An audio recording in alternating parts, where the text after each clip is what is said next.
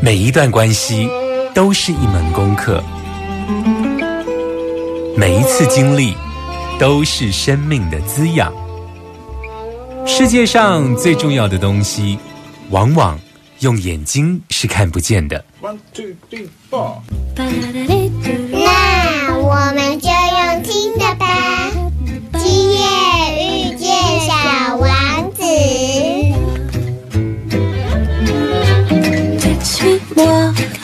Suis-moi, là où je sais sourire, suis-moi. Et si je suis pas, suis-moi, là où je me chibou. Suis-moi, on y est presque, suis-moi. Là où rien ne presse, suis-moi. Et Black Music, voilà. Ta-da-da-dou.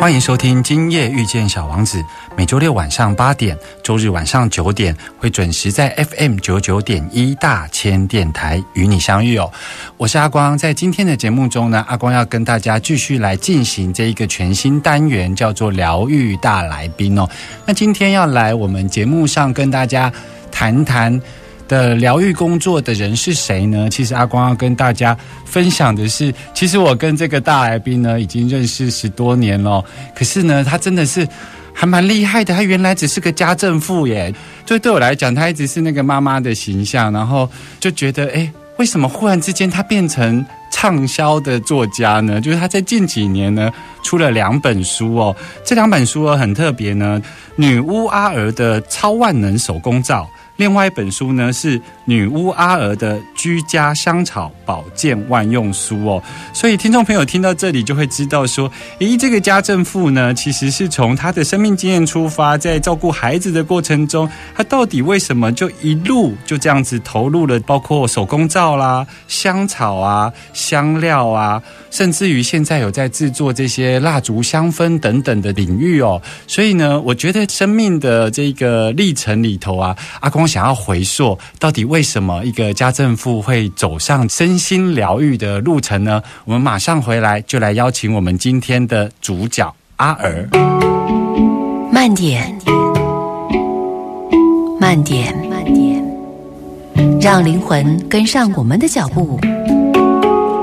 欢迎疗愈大来宾。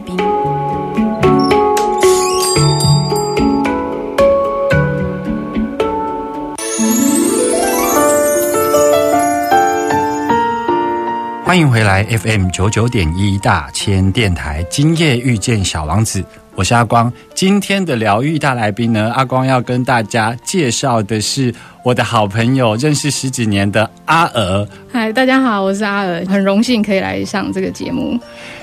我其实叫你阿尔，我叫的很不习惯，可是因为你出书的时候就叫阿尔咯，因为我一直都叫你古妈嘛，对对不对？我的那人生有很多绰号，是，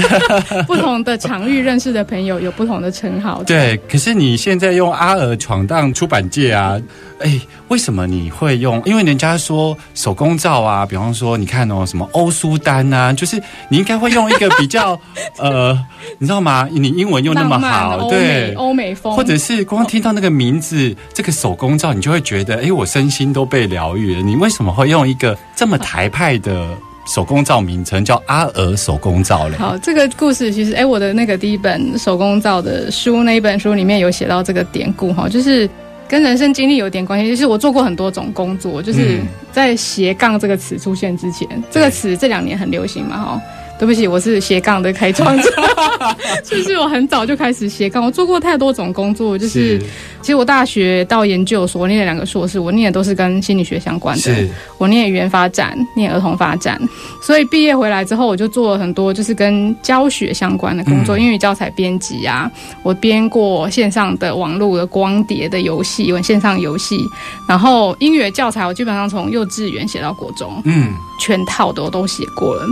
后来也做过什么全美语幼稚园的教学督导，嗯，好，所以就是那个学校的全套的教材，对我也都涉及到了。好，然后旅居美国的时候，我还做过策展，跟驻外单位合作办过台湾电影节，是就是人生做过很多事。所以我就说我很斜杠。好，那回来为什么会叫阿尔？就是我不是在全美语对学校工作过，在总部工作。那那个时候工作那个职业里面也在斜杠，就是我除了编教材、嗯，做师训，我还要负责编辑校刊。对，好，那校刊就是每个校区指引的、加盟的，全部都会把他们那一期的学校学生的活动啊，会把稿件交到办公室来。嗯那有一个学校有一天就是截稿时间来不及，然后请问奖阿北送来。 就对问奖阿北送来的时候，他们就要给他一个电话号码、一个地址，还有一个名字叫 Claire，我 Claire 英文名字叫 Claire，C 嗯 L A I R E， E，Claire 是。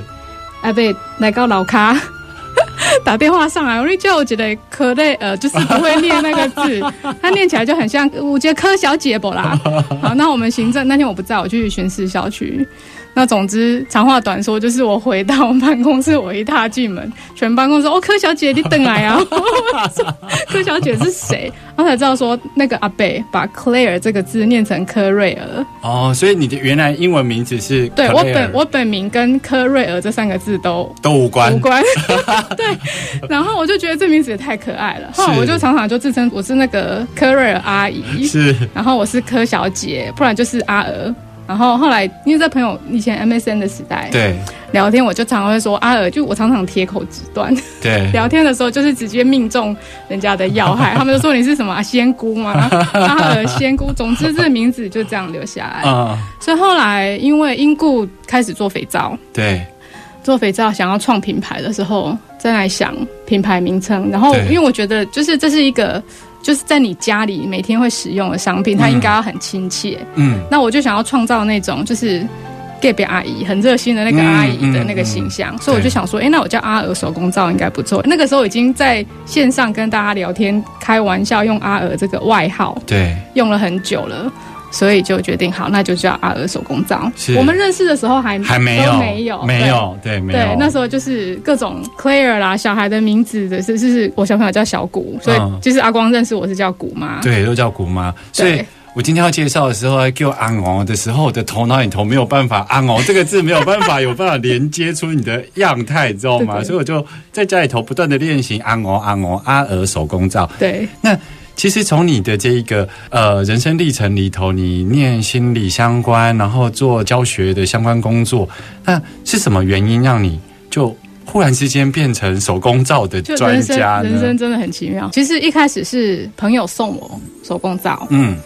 然后他送的时候他说这个是我跟我朋友买的，他在他家的厨房做肥皂，对，然后我就听到在他家的厨房做肥皂这几个字，就完全被电到，这样子说、嗯什么意思？在家里厨房可以做肥皂？嗯好，那我就去研究那个过程。哦，原来真的可以在家里做肥皂。对，然后我就开始做了人生的第一锅肥皂，觉得那个拉皂的过程对，好，那个化学变化，我觉得真的太神奇了。我就被这两件事情，一个是在厨房就可以做的事情，对第二个是你从油跟碱混在一起，慢慢。越来越浓稠，然后打到很像美乃滋，对然后入膜，最后它会凝固，会变成一块可以拿来在浴室里面洗澡的肥皂。嗯，我觉得这件事情实在太神奇，我就完全被这件事情吸引了。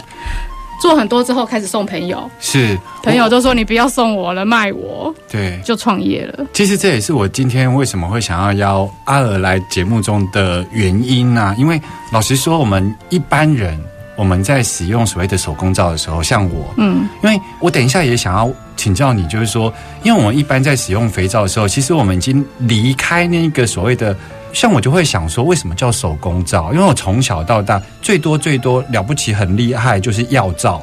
就是，嗯嗯你知道吗？对药皂，美那我妈妈琪就可能药会皂觉得说，啊，这药皂可能对身体比较好。那对我来讲，我觉得肥皂这件事情就一定是好像工厂出来的，然后你可以选择一个比较适合自己的肥皂。但不晓得为什么它会，因为老实说，肥皂这件事情原先就是手工了，是因为工业化之后才对开始对脱离了手工嘛。所以我们现在是又回来。对，要重新回来。所以我觉得重新回来可以在厨房做这件事情，对我来讲是非常重要的一个转捩点。这就像是现在很疯有机嘛，对可是有机的背后概念是包括对于土地的友善。对可是对我们来讲，现在消费有机成为一种习惯跟品牌。对那我想要回过头，就是说，也从你的生命历程来聊聊手工皂回到原始的那个状态是什么？因为那个就像我在讲有机的意思一样，很多人会使用有机，对，但很多人不知道有机的概念背后是要跟土地连结这件事情有关。对但我相信手工皂也有这样子的一个历程，所以你才会提到在这个炼金术的过程中啊，对就是油啊跟碱啊这个化学变化的过程中，嗯其实不只是肥皂。起了化学变化，在你的生命中其实也起了对化学变化，对不对？对对，但是其实你要讲那个工厂跟手工，就是工厂 versus 手工这件事情，我觉得很有趣。就是其实你认真去看所谓的固态的肥皂、化学肥皂，嗯这样讲好了。台湾第一块香皂叫玛丽香皂，玛丽，对，好，然后。我其实写第一本书的时候，我回去访问家里很多长辈，包括我自己的爸爸妈妈。嗯，你卡在恁谁上用想谁谁桃木用上谁，嗯，结果问到答案非常有趣哦。而且你现在想哦，我爸爸也今年快要九十，对，所以我写这个书大概是十年前，那他去回溯他的生命经验、他的历史，就是台湾出现第一块这种所谓的化学香皂，就五十年、六十年而已啊。嗯，好，可是我们就就是完全彻底被洗脑到，不知道说什么叫做用肥皂可以洗头发，像我有做洗发皂，嗯，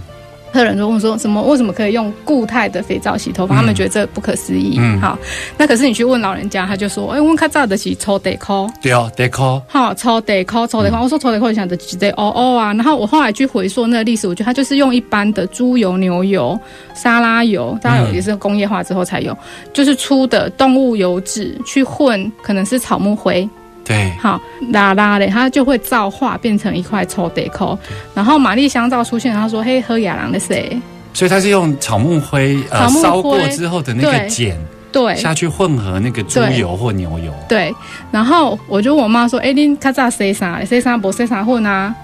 嗯，？”哎、她想了很久，过了一个月之后，她突然打电话说：“哎、我想起来，她细汉啊，阿嬷给大灶灰呼对不出来，然后就是一天煮完饭之后会有灰呼嘛。对，那一天结束之后，大家全家人也洗澡洗完了，对不对？那脏衣服就一桶啊，对灰呼泡醉，对然后就把衣服泡进去。对然后隔天，我后来就把那个我们在乡土剧看到那个，其实台中现在也都还有，南屯啊、沙鹿那边也有对那个 C 沙捆，对，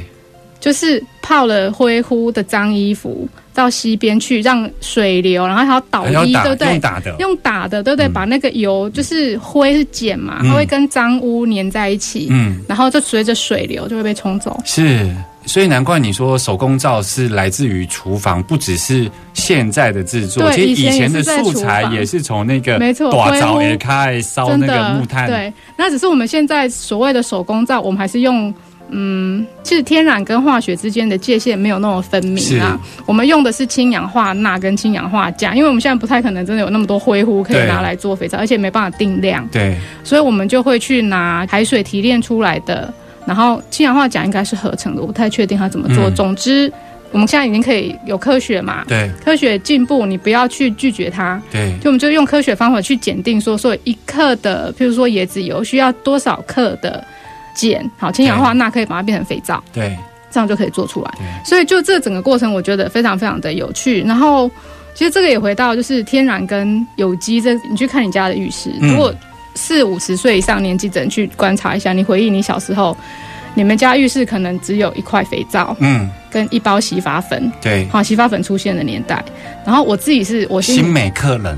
那个又后来了，又后来，金美可能，金美克对对能对对，然后是奈斯跟天宫洗发粉。对好，所以我自己哈，我今年我可以自己透露年龄，我对十岁满五十一岁，要迈入五十二，所以我的小学的年代，我家浴室只有一块肥皂，嗯后来出现了一包洗发粉，嗯到了国中开始出现塑胶瓶装的洗发精，嗯然后是沐浴乳，对然后润丝巾、对润发乳，对好，这些东西就一直出现，所以你家从一块肥皂变成五六罐塑胶罐，是就是你家的塑胶瓶罐就越来越来越越多了，对，那我觉得手工皂兴起是很酷的一件事情，对就是我们大家开始意识到说，很多人其实皮肤出状况，就是因为界面活性剂本身不是罪恶，嗯是你为了要商品在架上可以放五年、十年，所以你加进去了很多防腐剂、安定剂。现代人过敏、皮肤有状况，其实是对那些所谓的环境荷尔蒙是，对身体产生的，就是我们身体是觉得我不认识你，你不是天然的东西，对我不知道你是谁，所以我身体就抗拒你，所以你对就开始出现身体的各种皮肤的症状。嗯嗯所以就这样出现，所以大家开始回归。所以我们现在是听到呃，女巫阿尔跟我们谈到台湾手工皂的这个缘起，其实来自于厨房，对不对？等一下要来听阿尔跟我们聊世界上第一个手工皂是怎么样诞生的呢？我们马上回来。今夜遇见小王子，遇见小王子。 Tes yeux aiment plus tout près de toi. Je ne compte que sur mes doigts.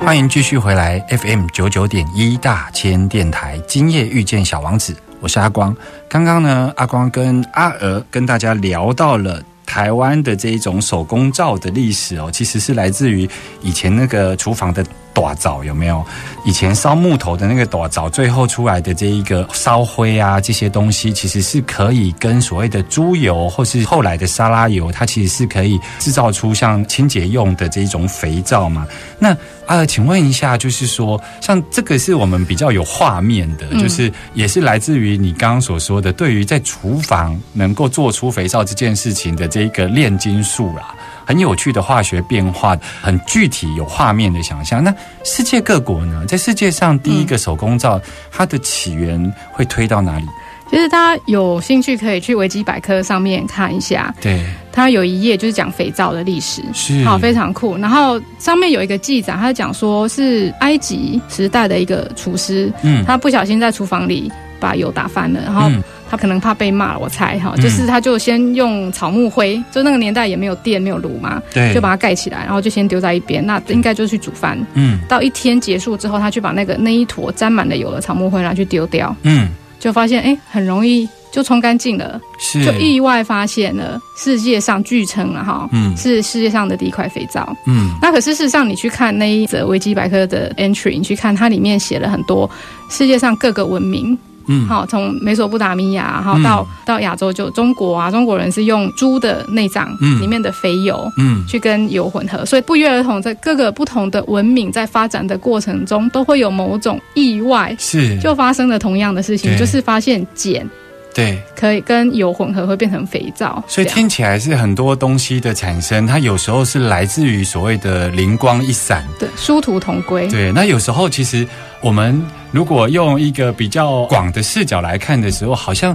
那个时候的那种呃历史大跃进，好像就应该发生在那个时候。对，所以我想从这个切回来谈你的人生经历，就是说，诶，如果在你的生命的这个历程里头，所谓的人生大要进，因为你出的第一本书叫做《女巫阿尔的超万能手工皂》嘛，哦。那时候的那个灵光一闪啊，一直到整个进到手工皂的世界，可不可以先跟听众朋友聊一聊哦？就是说，像手工皂啊，它的成分到底什么样叫手工皂？还有它的所谓的辅助性疗法这件事情，因为我们不可否认的，在我们所谓的这个疗愈这件事情。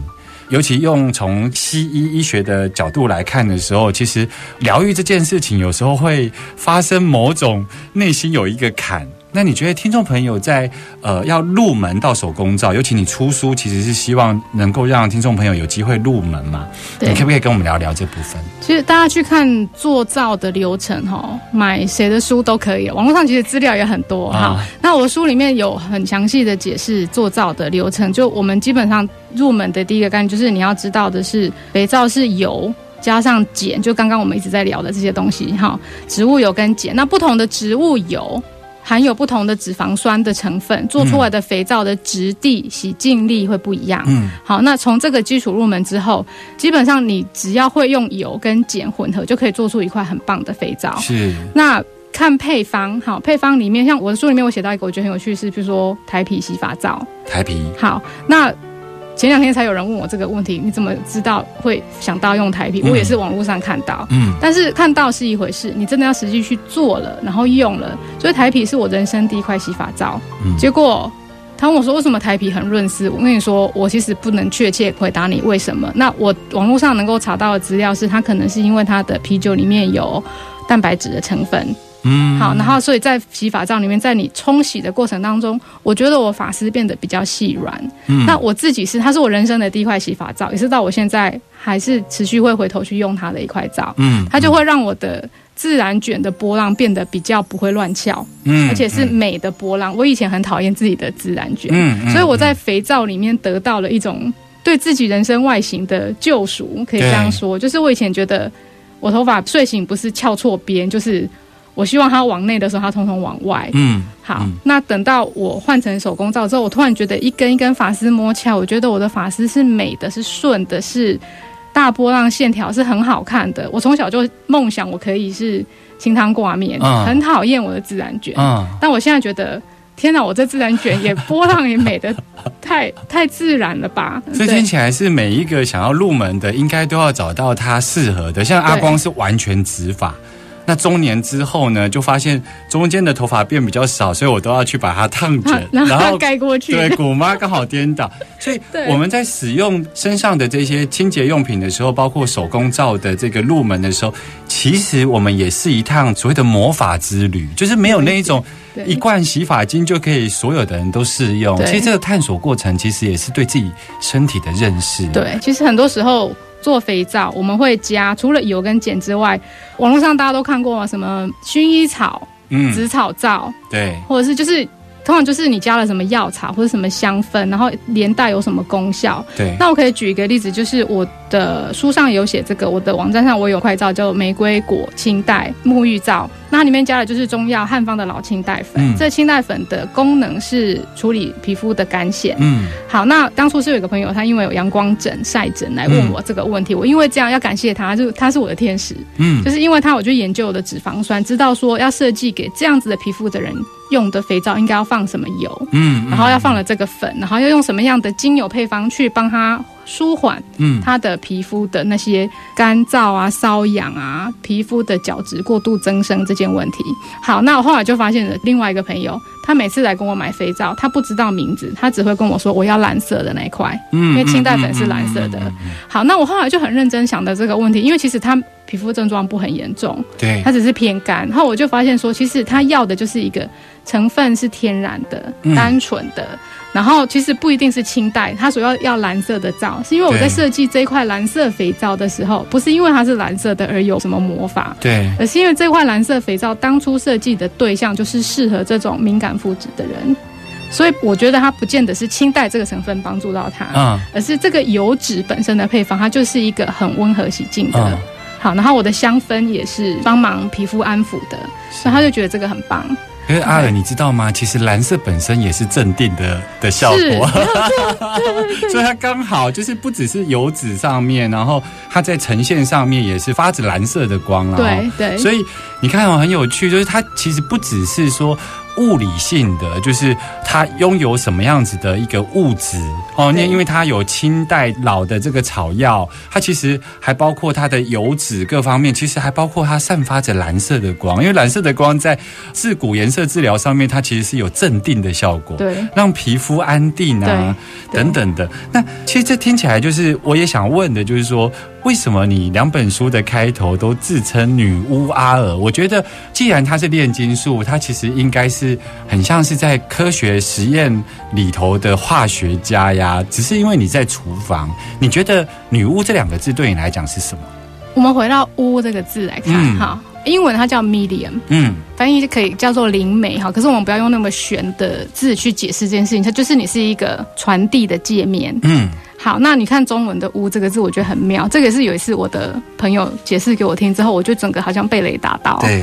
屋这个字上面是天，下面是地，中间是一个连接天地的那那一竖。嗯好，左右两边是人。嗯好，那听众可能不知道，我先生是台美混血。对，所以，我们家就是一混血家庭，对所以我自己就一直常常觉得说，我除了连接天地，因为我觉得我就是那个，比如说我出国念书的时候，我寒暑假回来台湾嘛，我回到家第一件做的事情都是把鞋子脱掉，袜子脱掉，嗯跑到我爸妈的院子里面，我要脚踩在土地上，这样我才觉得我有回家。啊啊啊，这个是我二十岁的时候做的事情，是所谓的接地啦，对，真的就是接地。可是我那时候只是觉得这样才有踩到我家的土地，嗯嗯嗯这才是回家。对好，那我现在过了二十五年之后，再回来看这件事情，我自己被我自己年轻的自己电到，啊，就发现我要接到那个土地。然后我后来才发现说，其实屋这件事情真的没有那么悬，嗯，它就是你在人生当中，我每次要去上课，好，我们我们来讲肥皂净化这件事情，我就会觉得我要把自己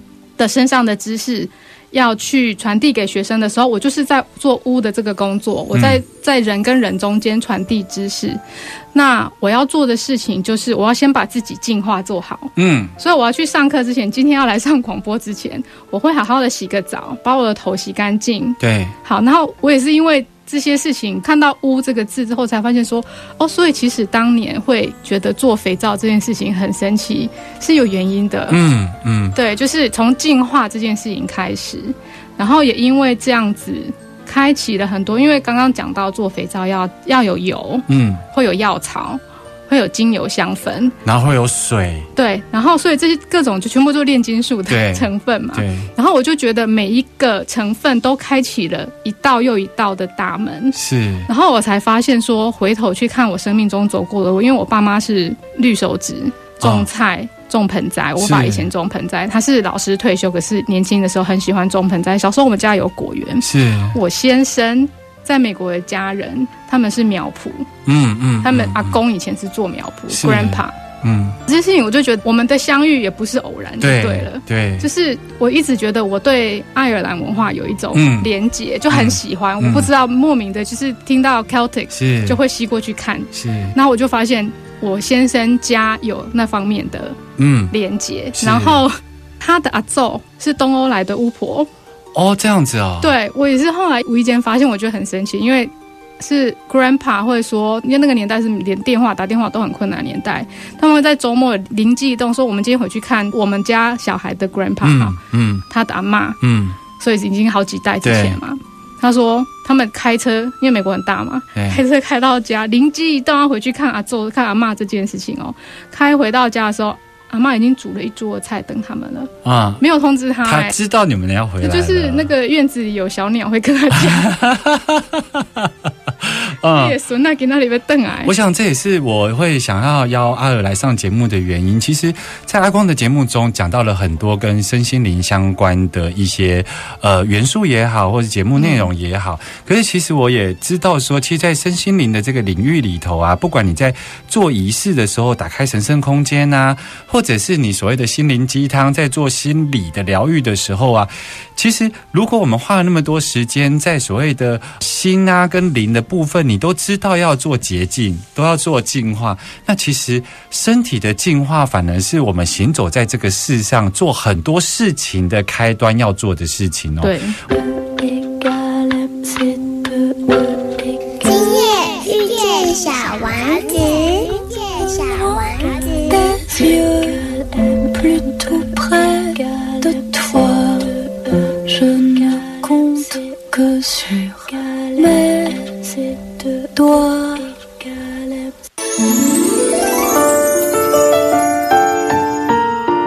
你现在所收听的是 FM 九九点一大千电台《今夜遇见小王子》。我们呢，今天呢邀请到这个女巫阿尔哦，来到我们的节目现场哦。刚刚阿尔跟我们分享到一个非常重要的概念，因为我。我就问他说：“为什么你叫女巫阿尔呢？”那我觉得它里头对这个“巫”的解释，我觉得很有趣哦。他把这种我们认为好像玄之又玄，或者是我们从电影啊、小说啊看到的这种奇幻文学里头对“巫”的概念哦，反而就是这样子，不是旁征博引，而是他呢正本清源的去谈到。你看“巫”这个字啊，中间是一个做工的“工”，对不对？它其实是有上面那一撇代表天，下面这一撇代表地，所以它中间呢是这个连接的管道哦。所以他认为他现在手上所做的事情啊，其实是在做一个连接的工作，包括对于天跟地的能量，还有就左右两个人有没有天地人一起工作这件事情，就叫做巫。所以某种程度，他其实是把自己当做一种管道。只是说这个管道的工作呢，发生在厨房里头。那他从这个喇凿开始，后来就渐渐的，我知道你后来找了老房子，不管是在中区，甚至于现在住在海线地区哦，你就是为了能够在你的生活周遭能够找到香草植物的相关来源哦。你怎么看你作为一个这样子的能量通道？那你跟植物交往时候啊，你的身心状态又是一个什么样的状态呢？那这个蛮有趣，找房子这件事情啊，嗯我的条件就是。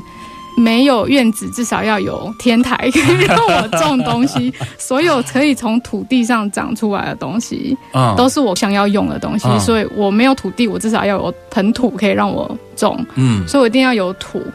那很奇妙的是我自己在生活上面就是跟地母，台湾有地母庙嘛，好。我去地母庙的时候，我嚎啕大哭，有跟你聊过这个事情吗？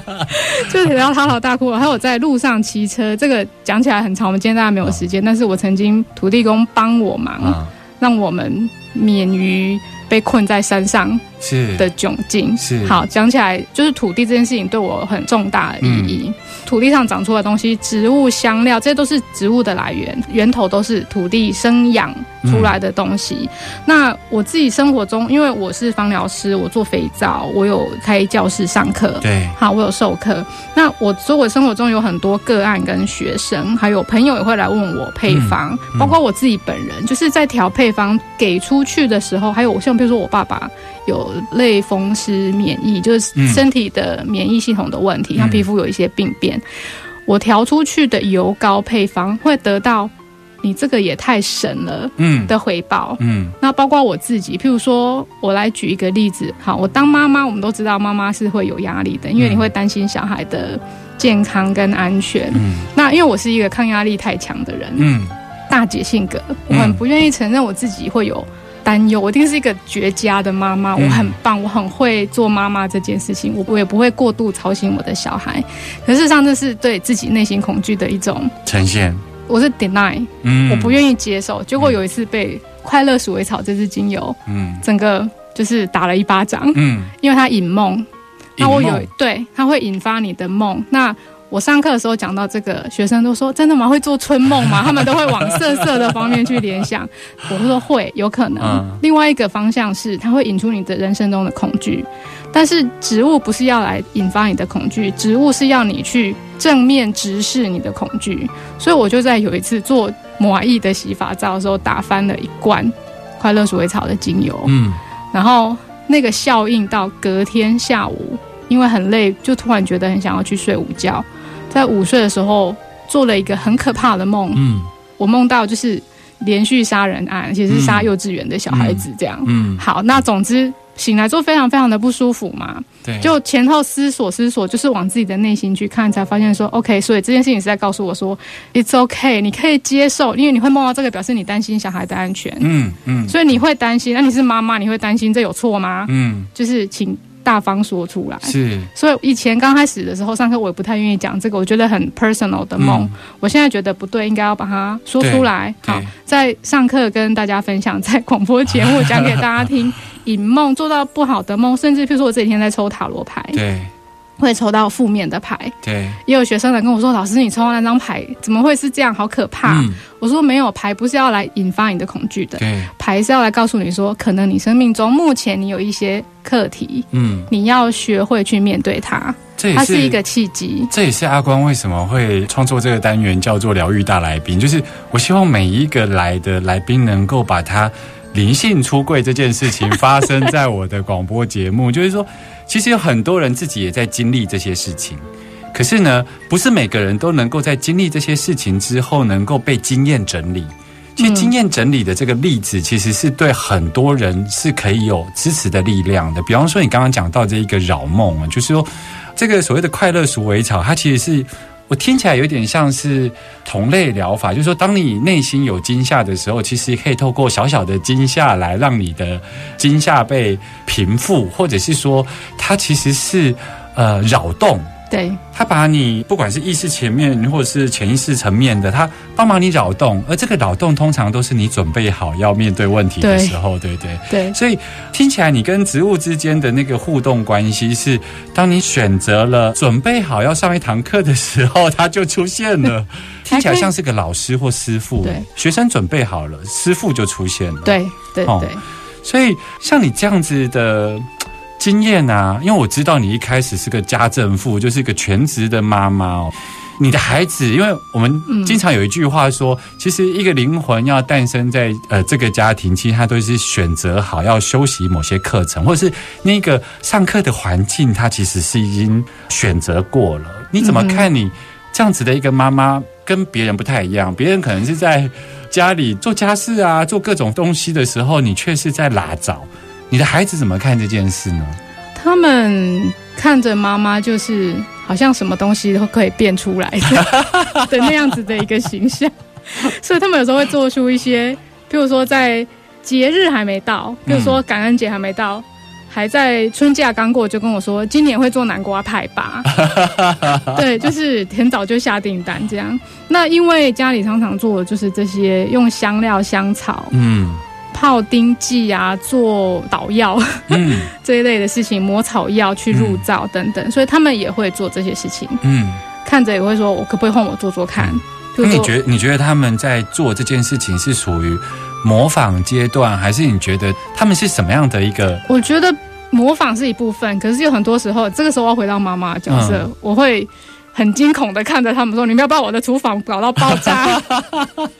就是他们会实验，哦，所以我觉得他们是，那这讲到一点点占星学的东西对哈，大家应该很常听到宝瓶年代，对我们要进入水瓶世纪这样。哎对，我觉得他们真的就是水平世纪的小孩，啊，网际网络跟呼吸一样是必要的存在，嗯，所以在他们的身上，你也觉得国界是不存在的，因为嗯他们的网友都是国际，啊从欧洲到美国到东南亚都有，但对很我们上一个世代而言，就是不可思厨议。房的失控，然后他就会在这里就看说，比如说我做蜡烛，我说我可不可以做做看？嗯，我要调油做喷雾，我们可不可以也调一罐？对，好，那他们就很自然而然就接受了这些东西，所以我真的觉得他们就是一个风世代的小孩。嗯，觉得这些就是跟呼吸一样自然，对就像网际网络是他们每天必要的东西一样的自 然，所以很有趣。我也其实也一直觉得他们是来，我不会觉得我是我要教他们，我觉得是他们来教我做很多事情。嗯，姐妹两个，我有两个小孩，嗯姐妹的个性不一样，然后你就会发现他们给你的、跟着你，我们一起成长的路线也不太一样。嗯，两个孩子陪着父母亲一起成长，嗯，所以灵魂会选择诞生在同一个家庭、嗯这句话，我现在很有体会。包所以括难怪你会用“女巫阿尔”，就是“巫”这个字。就除了你在谈所谓的天地人这个连通管道之外，它其实也是多人一起工作。也就是说，这个疗愈之路其实并不是只有发生在你个人，因为你是主角，你得拉着你在进入这个香氛世界。这个从今天你的访谈里头，其实一下子讲到自己的先生啊，一下子讲到自己的爸爸、一下子讲到你的朋友，就是说这个疗愈跟一起工作其实是多人一起对在完成这件事情的，是就是说是他这边有一些小伤口啊，这边比较不干燥啊等等的，然后来到你的身边，然后一起做这样子的一个疗愈之路，对对不对？对对因为时间的关系，我其实还想跟阿尔多聊一些哦。其实阿尔在这一个包括这一种香草的部分嗯啊、香料的部分的使用啊，也有他的一套想法。我想之后有机会，我想要再邀请女巫阿尔来到节目，好不好？好哦，时间过得很快，在最后的一点时间，阿光一样要跟大家分享小王子的一句话。小王子说：“时间会缓和所有的悲伤。当你的悲伤被抚平之后，你就会因为认识，所以而感到满足哦。”我们下周见喽，拜拜。